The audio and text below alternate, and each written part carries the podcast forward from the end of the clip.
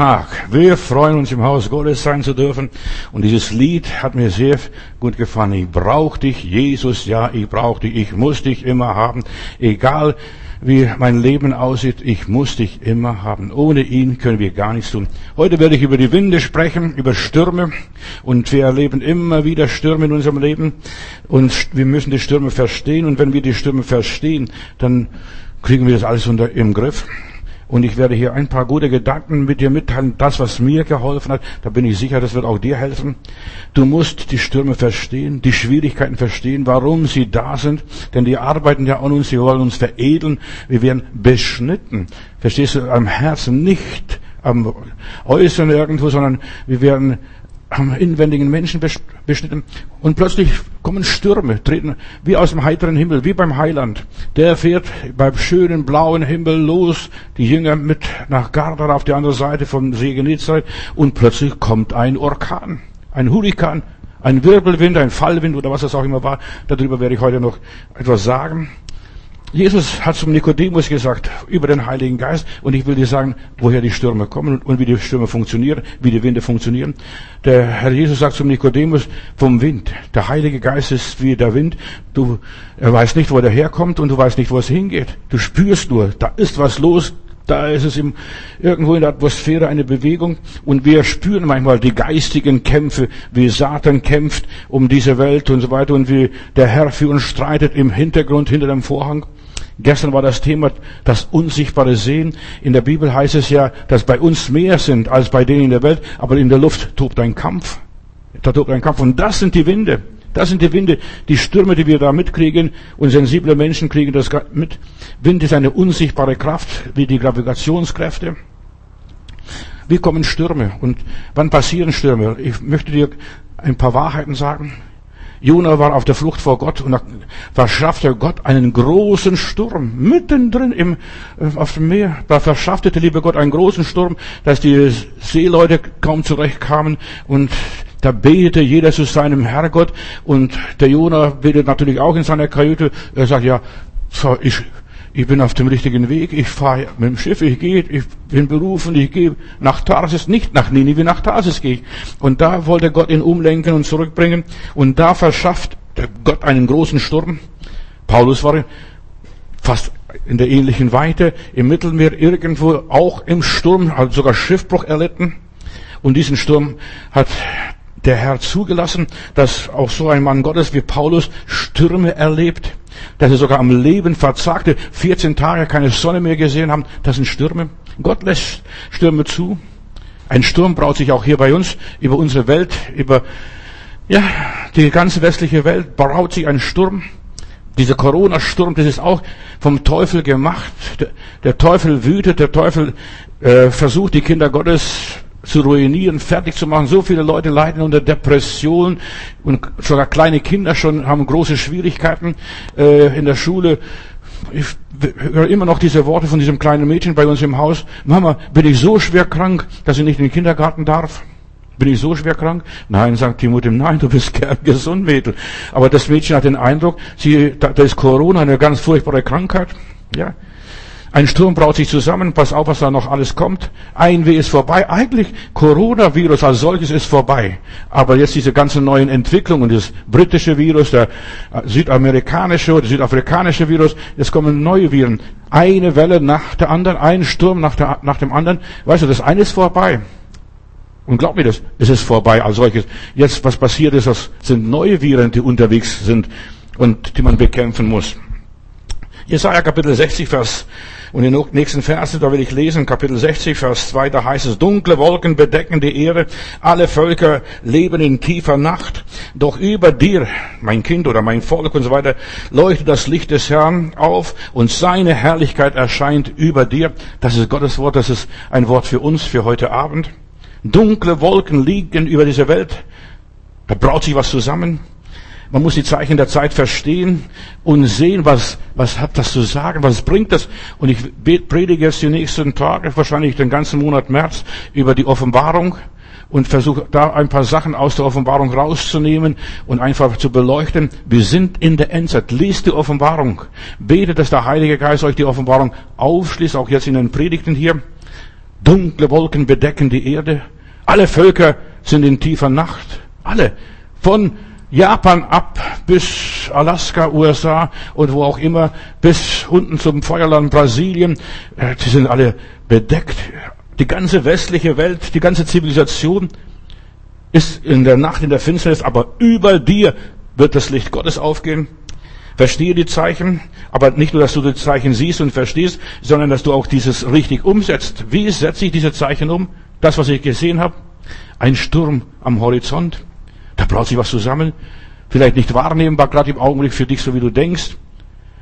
Aber Tag und Stunde ist schon festgelegt. Plötzlich bricht dieser Sturm. Plötzlich, ja, wird das Land bedeckt, verwüstet sogar unter Umständen. Und es wird nicht mehr so bleiben, wie es war, Leute. Macht euch da gar nichts vor. Ja, wir werden wieder in alte Rhythmus zurückkommen. Nein, in der Luft geht was. Ein Unwetter staut sich zusammen, das verdichtet sich mehr und mehr, der Druck steigt, mehr und mehr sensible Menschen spüren, da ist halt irgendwo ein riesiger Wetterumschwung. Menschen, die Operation hatten, die spüren schon in ihre Glieder, da gibt's Wetterumschwung, da muss doch kein Frosch sein im Glas. Da spürst du es auch so, ein Wetterumschwung kommt. Und diese tiefe Dunkelheit, das sind die Endzeitstürme, diese Fallwinde, und das wird sehr schnell kommen. Geschwister, das wird eine, ein Wehen nach dem anderen kommen, eine Welle nach der anderen. Die eine ist auch gar nicht mal vorbei, und dann kommt schon das nächste. Und ich denke, bei der Überfahrt nach Gadara, das war so ein Fall, der Teufel wollte nicht, dass Jesus dort einen Mann frei macht, diesen Besessen, den niemand binden konnte. Der Teufel wollte Jesus und die Gemeinde verhindern, den Besessenen zu befreien. Die Winde werden gesteuert, entweder von Gott oder vom Teufel, von beiden. Das sind Mächte, die kämpfen um diesen Planeten Erde. Auch heute will und soll Jesus kommen. Die, die Welt ist in den letzten Zügen, in den letzten Tagen, in der Endzeit, aber das sind, da sind wir schon seit Pfingsten in der Endzeit.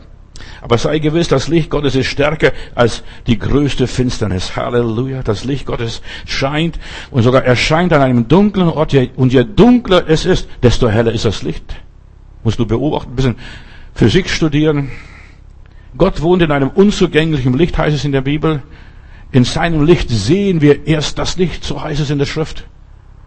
Ohne Gott wirst du nicht verstehen, was soll denn das als Corona? Was ist das für ein Käfer? für Virus oder wie man das auch nennen möchte. Während der ägyptischen Plagen, da war ganz Ägyptenland stockdunkel, dass man nicht einmal die Nasenspitze gesehen hat, nicht mal was vor der Nase war, aber im Land Gosen, wo die Kinder Israel wohnten, da war eitel Licht. Die hatten Sonnenschein, schönes Wetter, der Himmel war blau, die hatten ein Loch im Himmel und es ist wichtig, wenn du und wenn ich, wenn wir ein Loch im Himmel haben, einen offenen Himmel, in der Welt ist Dunkelheit und Finsternis, da kriegst du Angst. Da hörst du immer wieder Leute, wir wollen nicht mehr leben, das ist unser Leben ruiniert. Da habe ich jetzt im Fernsehen hier heute Nachmittag im Fernsehen eine Nachricht gehört, ein Interview gehört aus, in, aus Potsdam. Dann sagt eine Geschäftsfrau, Frau, wir wollen nicht mehr leben, da ist unser Leben ruiniert. Alles, was wir aufgebaut haben, ist jetzt kaputt. Wir wollen nicht mehr leben. Die Stürme kommen auf diese Menschen. Die Menschen werden den Tod suchen und den Tod nicht finden. So steht es in der Heiligen Schrift. Und bald wird Gott sein Volk erlösen. Und das weiß der Teufel, darum tobt er und wütet. Denn er ist auf diese Erde geworfen. Mehr kann er nicht. Er kann nicht in den Himmel gehen. Zieht da unter den Kindern Gottes Mission groß. Satan spürt sein Ende, seine Tage sind gezählt. Geschwister, die Tage Satan sind gezählt. Halleluja. Gott wird seine Auserwählten erlösen. Und der Teufel weiß ganz genau, die, der liebe Gott wird sogar noch wegen diesen Auserwählten die Zeit verkürzen. Das wird noch viel schneller gehen. In der Endzeit ist Gott nicht tatenlos. Weißt du, wir denken manchmal, Gott ist tatenlos. Er kämpft nicht. Nein, er kämpft um jede Seele. Gestern habe ich euch gesagt, weißt du, wir haben nur nicht geistliche Augen, uns fehlt vielleicht die Salbung und wenn wir gesalbte Augen haben, wir sehen, Gott ist voll in Aktion. In der Endzeit wird die Dunkelheit noch intensiver. Ein Mann Gottes hat im vorletzten Jahrhundert, im 18., 19. Jahrhundert gesagt, äh, das, das, das wird auf der Welt so schlimm werden, dass sogar der Teufel vor sich selber Angst kriegt. Ja. In der Endzeit wird es dunkel. Satan will erreichen, dass Gott seine Kinder nicht mehr sieht in der Dunkelheit, dass er sie nicht mehr erkennt. Schon jetzt erkennt er nicht mehr. Die Leute sind alle maskiert und laufen maskiert rum. Verstehst du? so schöne Gesichter und wir müssen das Gesicht verdecken wie Räuber und Diebe. So laufen wir rum durch diese Welt und da sind alle Menschen gleich. Und das ist, was der Teufel erreichen möchte, dass alle gleich sind, diese Gleichmacherei. Und wir stehen vor einem großen Sturm. Und ich habe eines erlebt, ich weiß nicht, ob du schon Stürme mal erlebt hast, aber wenn du irgendwo mal in einem Sturm warst, das ist erstmal windstill. Die Stille vor dem Sturm. Kennst du diesen Sprichwort? Gott wird seine Auserwählten erlösen, aber zuerst eine große Stille. Und es steht in der Bibel, dass es eine große Stille geben wird. Offenbarung Kapitel 8, da fange ich an. Und Vers 1, und da ist der siebte Engel, äh, das siebte Siegel aufgetan war. Jetzt werden die Siegelgerichte aufgetan. Nach diesen Wehen werden die Siegelgerichte aufgetan. Und da war eine Stille im Himmel, nicht auf der Erde, im Himmel war eine Stille für eine halbe Stunde. Und ich sah die sieben Engel, die da stehen vor Gott und ihnen dienen, wie sie ihre Posaunen putzen und die Posaunen ansetzen und Ansatz üben. Jetzt, warte mal, das nächste, was jetzt kommt als nächstes, was kommt nach Corona? Da kommen die Siegel und die Posaunengerichte. Ich habe in Laufen einmal eine Predigt gehalten in Zeltmission und dann habe ich angekündigt, ich kündige, wenn ich evangelisiere, immer meine Predigten an und dann habe ich gesagt, Leute, kommt am Sonntagabend und ich werde euch genau auf die Sekunde sagen, wann Jesus wiederkommt. Dann ist der Pfarrer am Sonntagmorgen, er kanzelt das die gibt's die Bekanntmachung und sagt, geht ja nicht im Missionszelt. Im Missionszelt, dort spricht ein Sektenprediger und er sagt auf die Sekunde genau, wann Jesus wiederkommt und schaut Leute, in der Bibel steht Tag und Stunde weiß niemand außer allein der liebe Gott im Himmel. Und gerade da habe ich das Zelt gepfropft voll gehabt, denn alle wollten wissen, wann Jesus wiederkommt. Und dann habe ich den Text gehabt. Es steht in der Bibel, wann Jesus wiederkommt. Beim Ton der letzten Posaune. Sobald der Engel ansetzt und die letzte Posaune blast, dann werden, wird der Herr kommen.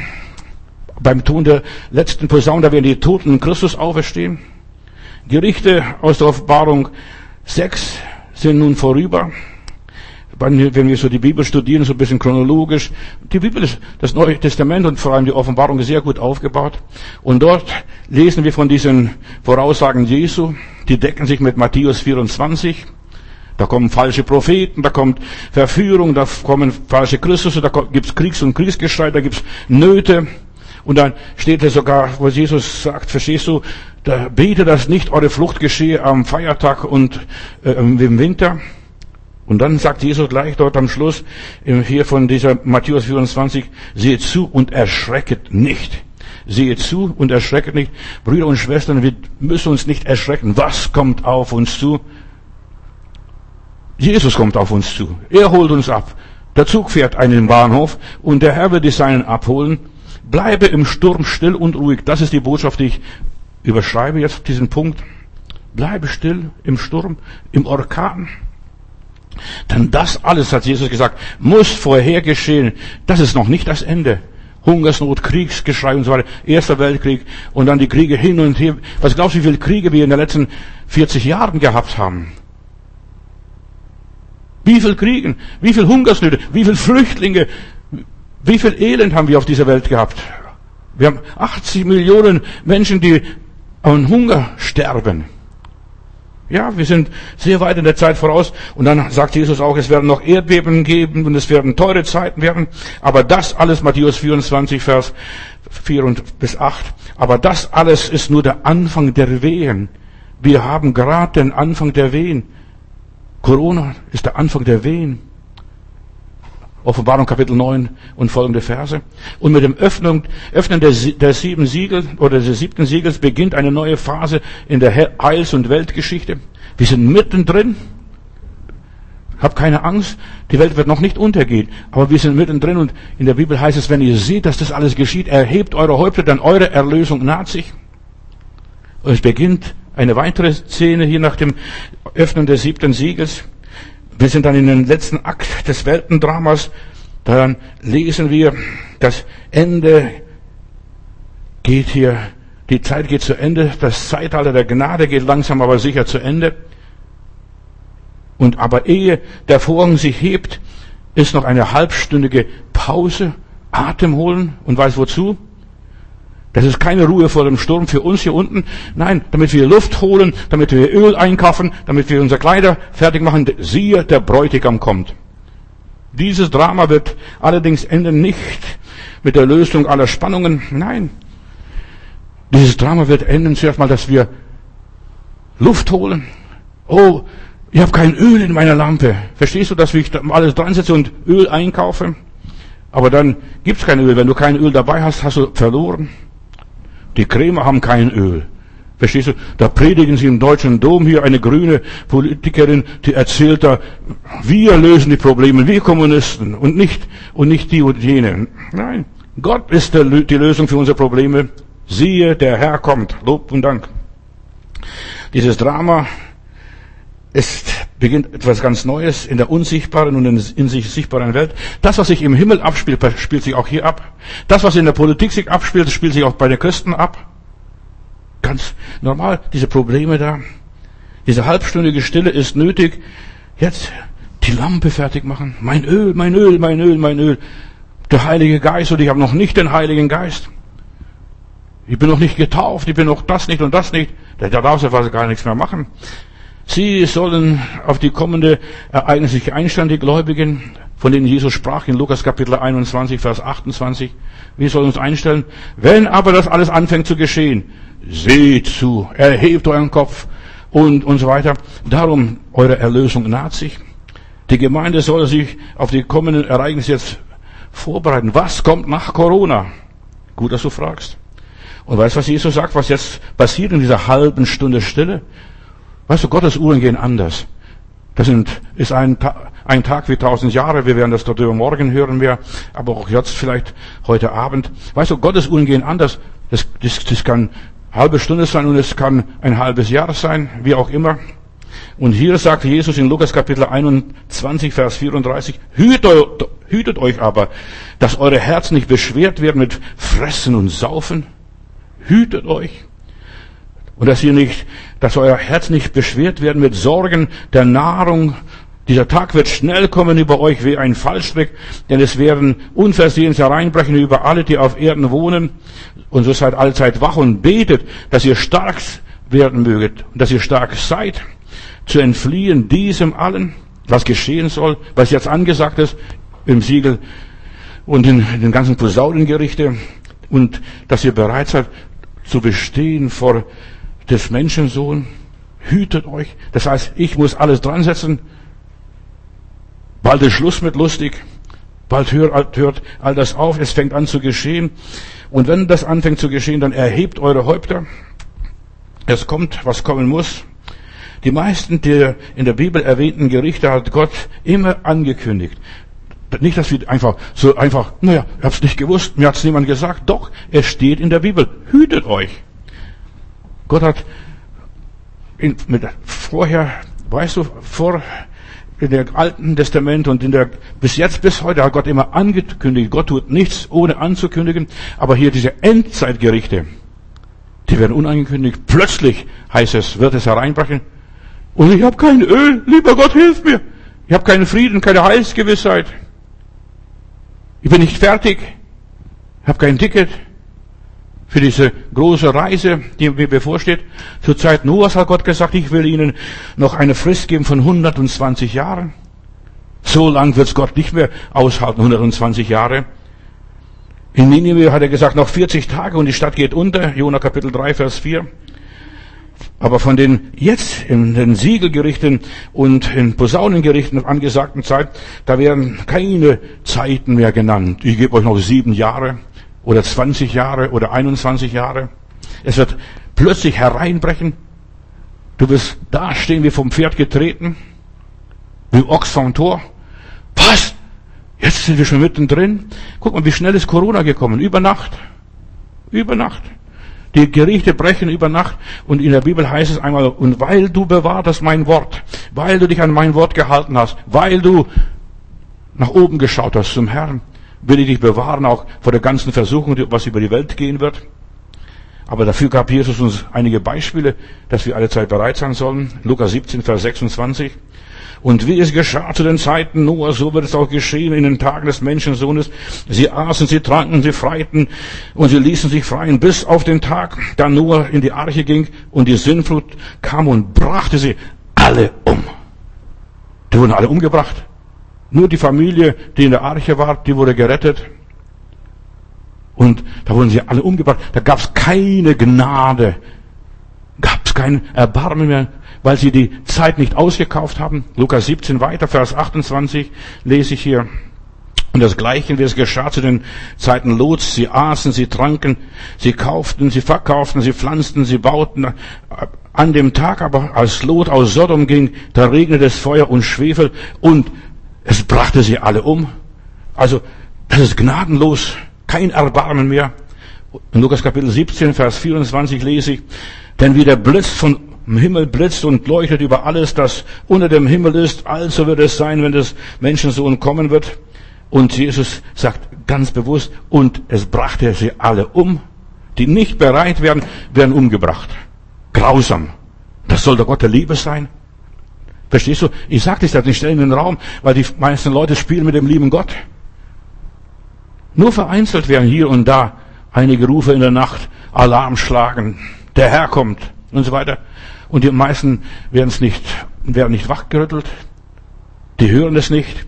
Sollte Gott nicht rechtschaffen seinen Auserwählten, die Tag und Nacht zu ihm rufen? Es wird einige geben, nach Lukas 18, dass die Tag und Nacht zu dem Herrn rufen, die sich vorbereiten, komme bald, Herr Jesus.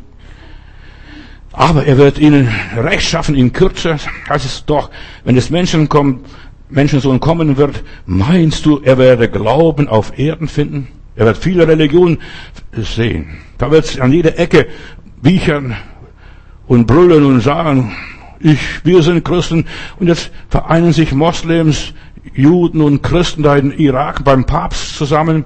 Verstehst du, machen großes Tamtam. Weißt du, wie Welteinheitskirche kommt? Da passiert, da wo Abraham war, in Ur in Chaldea war heute eine große Messe vom Papst und da waren die ganzen äh, geistlichen Moslems, Christen, Juden, was weiß ich, was für Gesindel es alles war. Entschuldigung. Aber die haben eine Einheit beschworen. Nur wir als religiöse, geistliche Führer können die Welt noch retten. Die können gar nichts retten. Plötzlich wird das Verderben kommen wie ein Blitz aus dem heiteren Himmel. Das Menschensohn wird kommen, ja, und die meisten Leute werden nicht bereit sein. Darüber, ja, werden ein paar Leute sagen, so wie Pastor Matthäus hier, er predigt im Internet und da hören Hunderte oder Tausende diese Predigten, manche anonym, weißt du, Manche melden sich nicht und andere schicken eine Spende, dass ich weitermachen kann und predigen kann und so weiter. Das ist lieb und nett, aber viele Menschen, die hören es nicht mehr. Wo hörst du noch Botschaften von der Wiederkunft Jesu? Vielleicht an Weihnachten? Jesus kommt oder Jesus geboren auch, und so weiter und, und du siehst und ich sagtest und du erlebst und das erlebe ich selber buchstäblich, sobald du Jesus treu bekennst, hast du Hohn und Spott zu ernten und so weiter, wirst verachtet, wirst verfolgt und Psalm 50, da heißt es, ja, unser Gott kommt und schweigt nicht. Fressendes Feuer geht von ihm her und um ihn gibt ein mächtiges Wett Unwetter, Sturm, welcher Art auch immer. Vulkane brechen aus. Der Dichter Fritz Woike, der hat hier ein schönes Gedicht geschrieben und sehr treffend geschildert, die ganze Geschichte, wie er das sieht. Das war im 18. Jahrhundert noch. Und, und er schreibt, wie es passiert, es wird ein Tag sein, wie er immer war. Hör mir zu, der schreibt hier plastisch.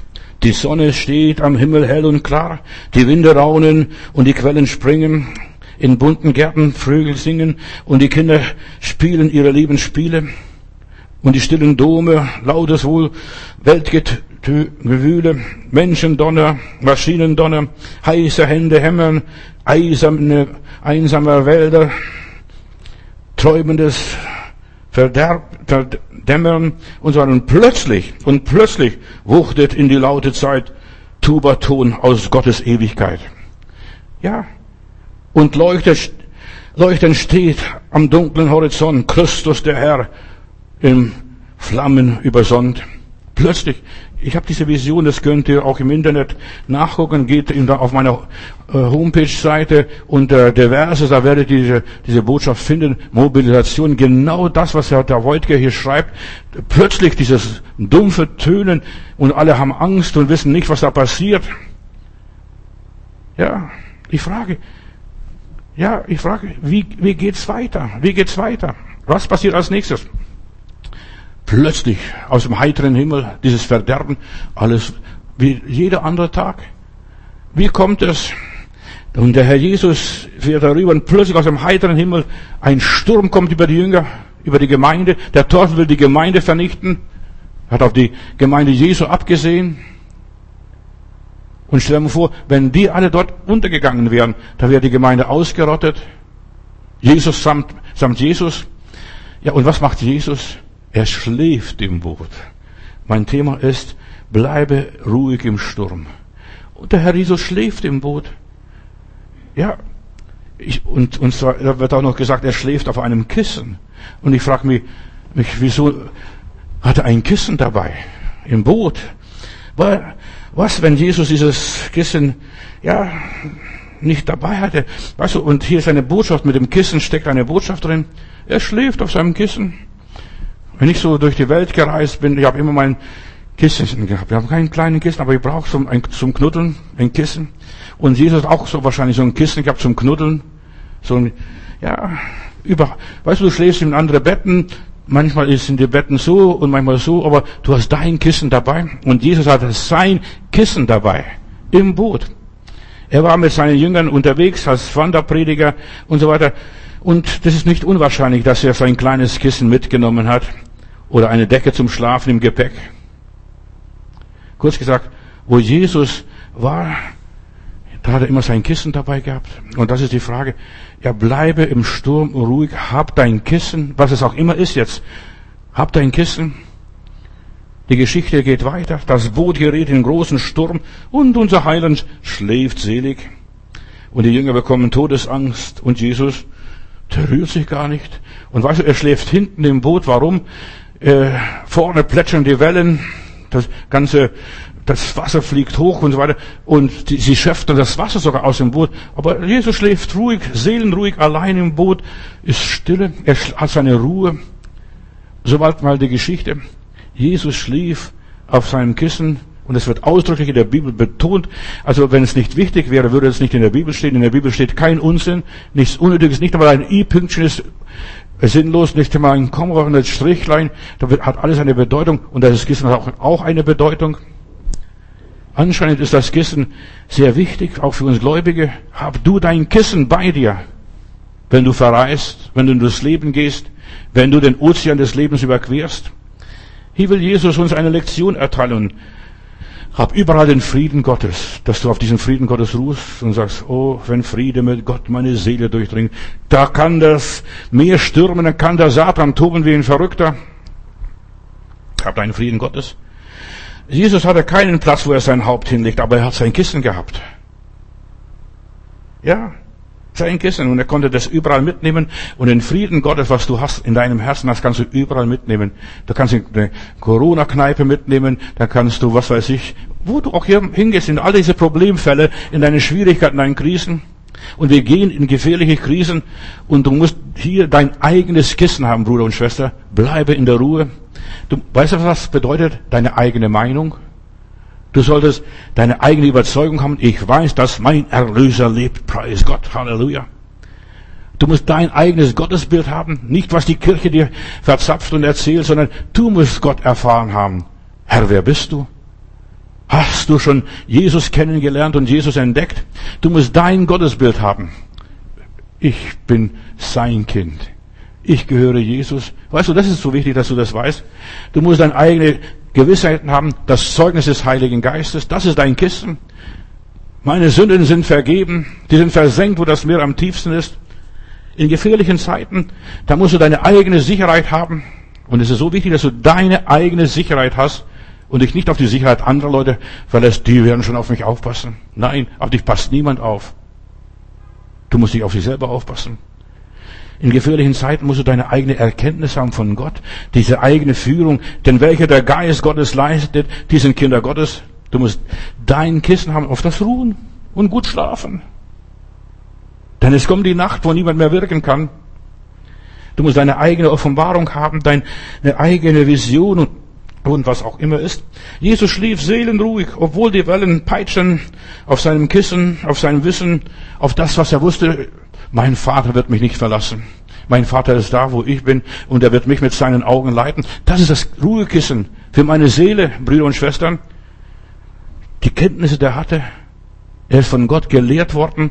Er kannte seinen Vater. Er wusste, ich bin im Willen Gottes in der Sendung des Herrn. Er kannte die Verheißungen für sein persönliches Leben. Das ist das Ruhekissen, auf das du ruhen solltest, Tag und Nacht. Bei dieser Überfahrt, durch diese schwierigen, gefährlichen Zeiten. Er kannte seinen Gott, er kannte seinen Auftrag, er war mit Gott ver verbunden, deshalb konnte er schlafen. Oh, oh, verstehst du? Und dann schnarcht er und stöhnt vielleicht und träumt wie ein kleines Kind. Ja. Er kannte seine Autorität, seine Vollmachten. Und das ist so wichtig, dass du dein Kissen dabei hast. Im Koffer. Sogar als ich durch Indien fuhr, ich habe überall in Indien mein Kissen gehabt und meine eigene Zudecke, denn ich war nicht sicher, ob ich gute Betten finde. Jesus ruhte in Gott und er hatte eine Stille in sich mittendrin in der Panik. Eine Stille. Er hatte das vollkommene Vertrauen zu Gott und all, das alles war wohl richtig, sagt er, ich bin im Willen Gottes, auch jetzt, wenn dieser Sturm kommt, wenn Corona kommt, wenn Krise kommt, wenn Tod kommt, wenn Katastrophe kommt, wenn Erdbeben kommt, was weiß ich, was da kommt, ich bin sicher. Und er ist in diesen Wogen, ja, getragen. Er wusste, auch wenn es auf und ab geht, und es wird in unserem Leben auf und ab gehen, wie bei einem Diagramm. Aber lasst die Winde wüten und das Meer toben. Er war in sich beruhigt. Geschwister, und das ist das Kissen. Du musst in dir selber, in deinem Herzen den Frieden Gottes haben. Wenn du den nicht hast, vergiss alles. Dann solltest du ganz schnell auf deine Knie gehen und Gott suchen. Jesus wurde nicht beunruhigt von Wellen, von, von den Stürmen und den ganzen Brausen und Toben. Er ist nicht nervös geworden. Er war gelassen. Und weißt du, was das bedeutet? Ist eine Gnade, gelassen zu sein, Gelassenheit zu haben. Du machst dir keine Sorgen über die Wellen, über die Windstärke. Die Wellen kommen und die Wellen gehen. Und du kannst schon berechnen, jede dritte Welle ist größer als die erste Welle ist. Ich bin am Wasser groß geworden. Und ich bin gerne, wenn ich so irgendwo am Meer bin, das, das Rauschen der Wellen, das macht mir Spaß, es zu hören. Er wusste, dass die Wasser, auch das Meer und die Wellen und der Wind, alles in der Hand Gottes ist. Wie heißt es in der Bibel einmal, mit seiner hohlen Hand schöpfte er den Ozean. Er legte sich hinten im Schiff schlafen. Da gab es weniger Spritzen. Und deshalb sagt Jesus, bitte, dass eure Flucht nicht geschehe im Winter und am Feiertag. Bitte, du sollst dich hinten im Schiff hinlegen, nicht gleich vorne irgendwo. Da kriegst du ganzen, das ganze Wasser ab. Da wirst du nachher pitschnass sein. Bleibe ruhig im Sturm, in der Krise, bleibe unerschütterlich im Vertrauen zu Gott. Sei krisenfest. Halleluja, sei krisenfest. Sehe immer den Unsichtbaren. Das war das Thema gestern. Sehe den Unsichtbaren. Er begleitet dich. Er ist bei dir von Anfang an bis zum Schluss deiner Reise. Er ist dabei. Du bist in seinem Willen. Und nicht nur, ob du jetzt glaubst oder dich bekehrst oder, oder fromm wirst oder in eine Pfingstgemeinde gehst oder irgendwelche andere Gemeinde gehst. Du bist in dem Willen Gottes, denn ohne den Willen Gottes wärst du gar nicht geboren. Gott hat zugelassen, dass du auf diese Welt kommst. Und der, der zugelassen hat, dass du auf diese Welt kommst, der wird auch dafür sorgen, dass du diese Welt auch wieder verlassen kannst. Getrost und gelassen. Gott hat dich gewollt, sonst wärst du nicht hier, sonst wärst du nicht mehr am Leben. Ja, Gott hat dich geplant, hat zugelassen und er hat alles geplant und alles so festgelegt in deinem Leben, dass alles so passiert, wie es passieren sollte.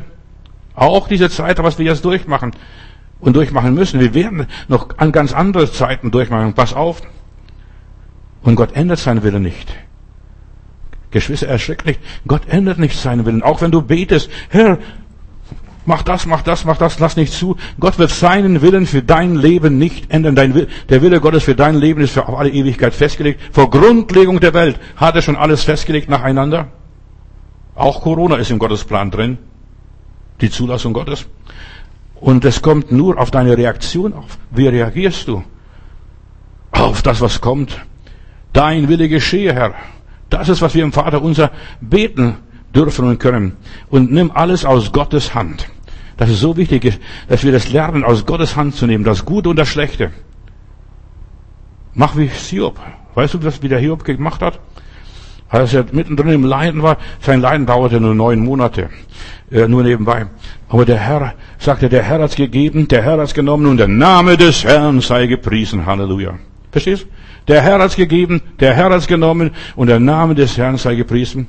Ist alles festgelegt. Der hat nicht mit Gott gehadert und gekämpft. Gott macht das und das. Lass dein Kissen sein und ruhe da ruhig, ruhig. Bezweifle nicht die Liebe Gottes für dein persönliches Leben. Bezweifle nicht deine Erlösung. Bezweifle nicht deine Bestimmung, deine Berufung, deine Erwählung. Der Teufel möchte, dass du sagst, ja, das ist nicht okay. Warum lässt Gott das alles zu? Wenn du das innere Zeugnis hast, dann kannst du die Stürme entschieden zurückweisen. Jesus stand auf, als sie dann merkten, Meister, siehst nicht, dass wir verderben. Er wusste, das muss sein, ich muss rüber, ich muss dem alten, dem einen Mann dort helfen auf dem Friedhof, der, diesem Schweinebauer. Ich muss ihm helfen. Ich muss darüber. Aber der Sturm kann mir nichts anhaben. Mein Vater wacht über mein Leben. Mein Gott hat mich gewollt, dass ich hier auf diese Erde gehe, dass ich die Werke des Teufels zerstöre und diesen Mann, den niemand binden kann, dass ich ihn befreie. Das will der liebe Gott und da muss ich hin. Und dann steht er auf. Er war aus seiner Ruhe, aus seiner Stille, aus seiner Gelassenheit. Wind, sei still. Halt's Maul. Amen. Und plötzlich legt sich der Sturm. Weißt du, du musst entschieden die Stürme zurückweisen. Aber du kannst es nur, wenn du weißt, ich bin im Willen Gottes. Von Anfang bis zum Schluss. Deshalb, ich glaube ganz strikt an die Vorherbestimmung, an die Erwählung. Jesus überlässt sich ganz dem Vater und er schläft auf diesen Kissen. Weißt du, er hat zu dir und zu mir gesagt, der Herr Jesus, ich bin bei euch alle Tage bis an der Ende dieser Welt, dieser Zeit. Ich bin bei euch alle Tage. Da brauchst du keine Angst haben vor gar nichts. Jesus ist bei dir. Er hat dich gewollt, dich geliebt. Bleibe ruhig. Im Auge des Orkans. Dort ist windstill. Dort ist das Reich Gottes. Im Auge des Orkans. Da tobt der Wind. Aber im Auge des Orkans, das ist ganz still. Passiert gar nichts. Bleib in der Ruhe Gottes ist meine Botschaft. Hab dieses Kissen bei dir, auf deiner Reise, in deinem Rucksack, in deinem Koffer oder wo auch immer, oder unterm Atem. 2. Mose Kapitel 14, Vers 13 beim Auszug der Kinder Israel. Da war genau die gleiche Situation, was wir vielleicht, was auch wir erleben, die Befreiung der Kinder Gottes und, und die, ja, die Erlösung und links und rechts die Berge, vor ihnen das Meer und hinter ihnen die Ägypter. Und die schreien, lieber Gott, hilf uns, hilf uns, hilf uns. Und Gott hat nicht geholfen. Weißt du, was der lieber Gott gesagt hat? Seid still. Steht fest und seht zu, was für ein Heil der Herr heute an euch tun wird. Steh still, setz dich hin und fall die Hände, mach die Augen zu. Und dann sagst, komm mich um, dann komme ich um. Aber ich werde an Gott nicht verzweifeln und verzagen. Stehe fest und sehe zu. Das ist Gottes Vorschrift. Du sollst demonstrieren, dieser Welt, dem Teufel, einfach die Stirn bieten. So wie dieser eine Pfarrer hier bei Frankfurt oder, als der eingeführt wurde, hat er gesagt, auf der Kanzel, wo der stand, da war ein Teufel mit Hörner, der hat dem Teufel die Hörner abgeschnitten. Und dann wurde er sogar versetzt nach Brandenburg, nachher bei CVJM, weil er dem Teufel die Hörner abgeschnitten hat.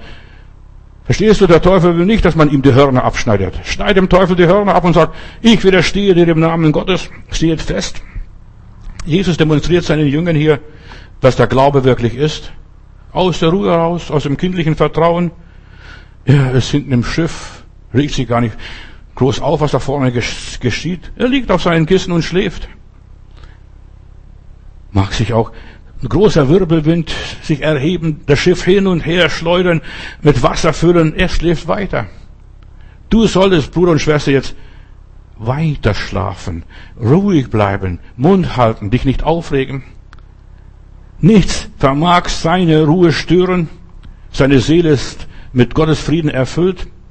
Selbst wenn jeder am Bord wankt, wie betrunken die ganzen Ruderer oder die ganzen Steuerleute, verstehst du, die sind alle ratlos. Jesus schläft mittendrin in der Ratlosigkeit. Was machen wir, was machen wir, was machen wir? Ja, und der Meister steht auf und er gebietet dem Wind und Wetter. Jesus ist weder ratlos, noch schwankt er, noch, ja, zwar er, noch dreht er durch, noch probiert er zu schwimmen. Gar nichts macht er. Ja, er bleibt ganz ruhig. Er schläft ungestört in Zuversicht. Sein Herz ist selig in Gott. Geschwister, und das ist, was wir brauchen in diesen turbulenten Tagen. Du brauchst ein gutes Ruhekissen für deine Seele. Ein gutes Ruhekissen gegen allem, was sich so aufbaut und einstürmt auf uns und, was sich zusammenbraut dort am Horizont, wo immer, wo auch immer. Lerne mitten in deinem Chaos im vollen Gott, Gottvertrauen auf deinem Kissen zu liegen und sagen, Halleluja, der Herr ist gut, der Herr hat gegeben, der Herr hat genommen und der Name des Herrn sei gepriesen. Ich ermutige dich, ruhig im Sturm zu bleiben. Wenn du unruhig wirst, wird es noch schlimmer, die ganze Situation. Das verschlimmert sich. Meine Vision von dieser dunklen Wolke, diese, diese Mobilisation, die ist so aktuell. Bleibe ruhig, reg dich nicht auf. Ich ermutige die Leute zu zivilen, ja, Courage, zum Widerstand gegen die ganze Panikmacherei, die Ängste.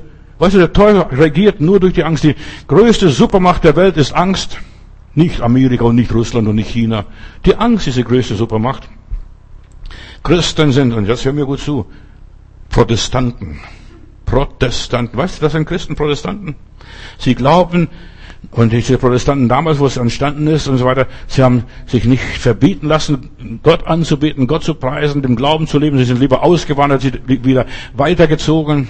Die Salzburger, die Waldenser, die Hugenotten, ja, wahre Christen sind Widerständler. Sie widerstehen dem Teufel. Aber du kannst dem Teufel nur widerstehen, wenn du dich Gott unterordnest.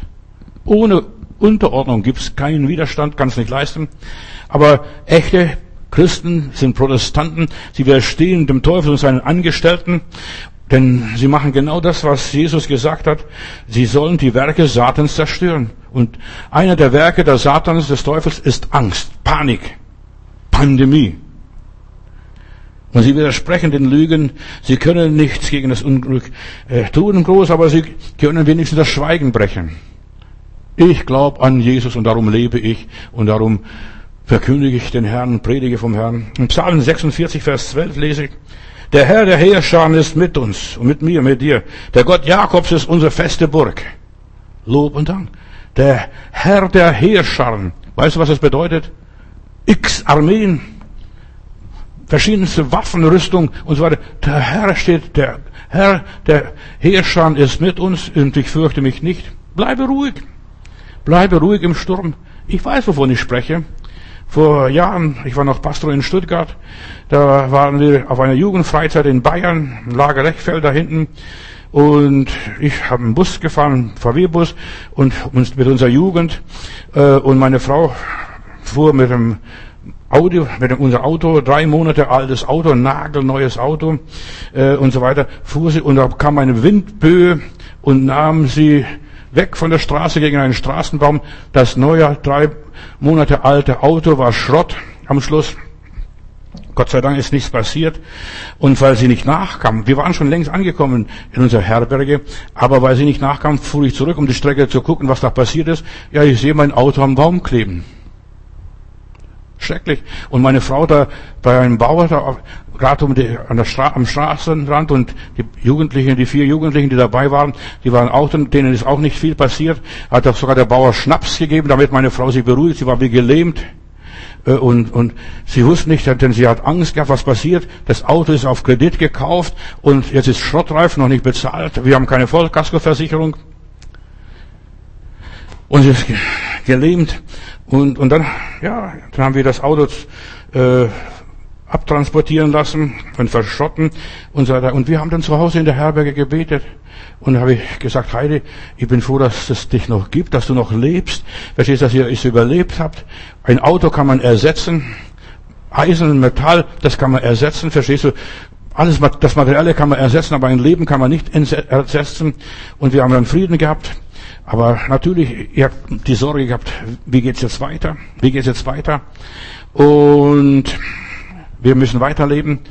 Das Auto ist Schrott und habe Gott gebeten, lieber Gott, hilf uns weiter. Ich will nur sagen, Gott hilft weiter, wenn wir ihn in der Not anrufen und ihn um Hilfe bitten. Und damals hatte ich keinen Vollkasko für das Auto. Nagelneues Auto natürlich. Man sollte Vollkasko haben, aber ich habe keins gehabt, weil ich Geld sparen wollte, armer Pastor war und ich viel Geld hatte. Ich habe das Auto auch noch auf Darlehen gekauft und jetzt ist alles schrottreif. Und dann bin ich bei der Versicherung, melde den Schaden an und so weiter und dann fragte, wer ist hier schuld? Und dann fiel mir diese Geschichte aus Erlenkönig, der Wind, das himmlische Kind. Verstehst du? Der ist hier schuld. Ja, und, und dann sagte, ja, okay, wenn Sie den Beweis bringen, dass es über Windstärke 8 war, dann kann Ihr Auto ersetzt werden. Und was habe ich gemacht? Gleich mich ans Telefon geklemmt und gleich nach München zum Wetteramt angerufen, wie hoch war der, die Windstärke hier in dieser Gegend dort und so weiter. Ich kann ja exakt und ganz genau messen. Und diese Windböe, die meine Frau von der Straße geblasen hat. Und dann sagen, das war über acht. Und dann hat es eingetragen, ich habe das Auto anstandslos ersetzt bekommen. Stell mal vor, so gut ist der liebe Gott zu mir gewesen damals. Und ich konnte diesen Schrottwagen noch viereinhalb, für viereinhalbtausend äh, D-Mark verkaufen und den Schaden wurde total ersetzt. Dieser nagelneue Auto, das, das nagelneue Auto und so weiter, das war ersetzt. Und ich konnte einen anderen Wagen, einen schwereren Wagen kaufen, der nicht so schnell von der Straße weggeblasen wird. Bleibe im Sturm ruhig. Und ich will dir etwas sagen, ich weiß nicht, vielleicht wem ich das sage, aber irgendjemand will ich sagen, wenn Stürme, Schwierigkeiten kommen, schlaf mal eine Nacht darüber. Und das haben wir gemacht bevor wir der Versicherung das alles gemeldet haben. Die Polizei hat ja den Bericht aufgenommen, was alles passiert ist und so weiter. Und ja, dann schlaf eine Nacht, bevor du eine Entscheidung triffst. Stürme, Krisen dauern nicht ewig. Schlaf mal eine Nacht drüber. Und Paulus bei seiner Überfahrt, jetzt möchte wieder ein bisschen zurückgehen. Ja, betet, lieber Gott, wie geht's weiter? Und Gott sagt ihm durch seinen Engel, das Schiff wird zerschellen, da wäre von diesem Schiff wird nichts mehr übrig bleiben. Aber alle, die mit dir mitfahren, 276 Seelen, die werden alle gerettet werden. Und weißt du, was sie gemacht haben?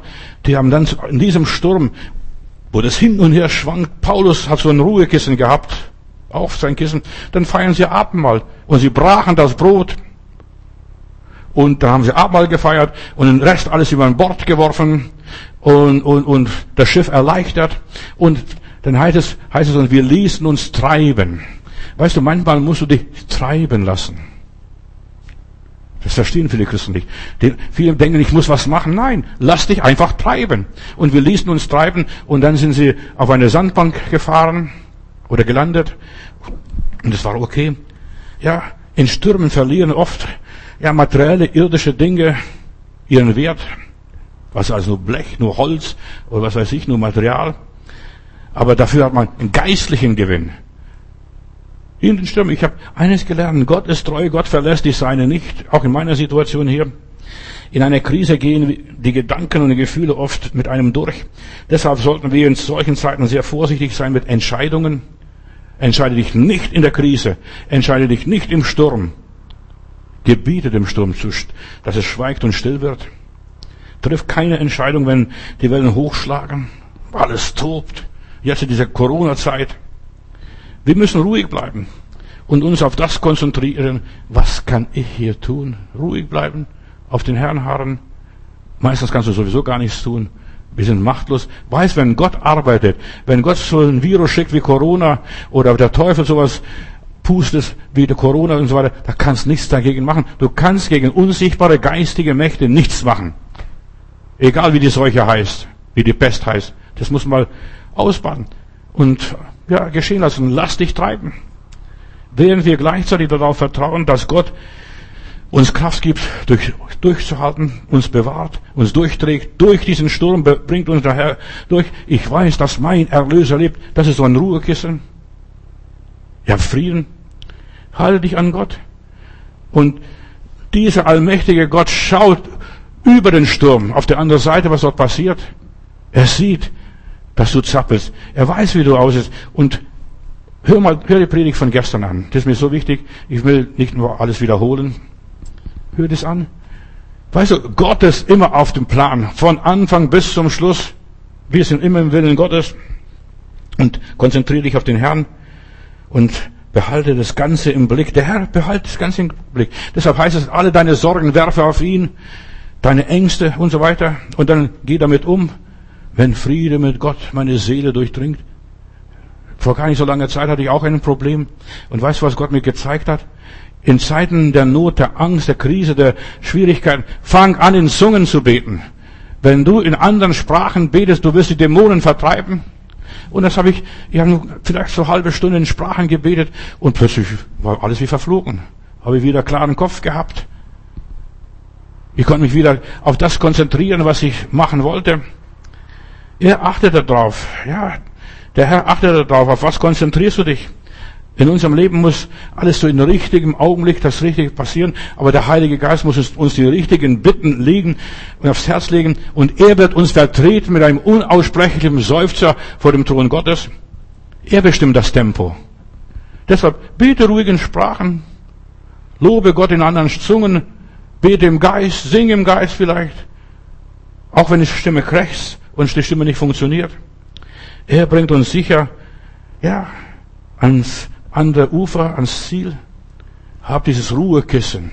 Und ich sagte eines, das Reden in anderen Sprachen ist, was du kannst, was die Welt nicht kann und die Kirche nicht können. Die können Lateinisch oder Griechisch beten, aber die können nicht in Sprachen beten. Im Heiligen Geist. Und wenn du das kannst, dann bist du so reich gesegnet, Bruder, Schwester. Halleluja. Halleluja, Vater, du weißt, wo wir sind und du weißt, dass wir manchmal nicht alles im Griff haben, aber ich werde alles tun, ja, was ich kann und so weiter, dir zu vertrauen und dass du den Rest machst. Das, was ich nicht kann, das machst du, lieber Vater im Himmel. Du bist mein Vater und darauf vertraue ich. Die Stürme, das Unwetter des Lebens und so weiter haben keine Macht über mich, denn du bist der Allmächtige und dir müssen sie beugen, Jesus, vor dir müssen sie beugen, alle Knie und alle Zungen müssen bekennen, dass du der Herr bist. Ich vertraue auf deinen Plan für mein und für unser Leben, auch für das Leben aller derer, die jetzt diese Predigt hier hören, auch im Internet. Gott segne diese Leute im Internet.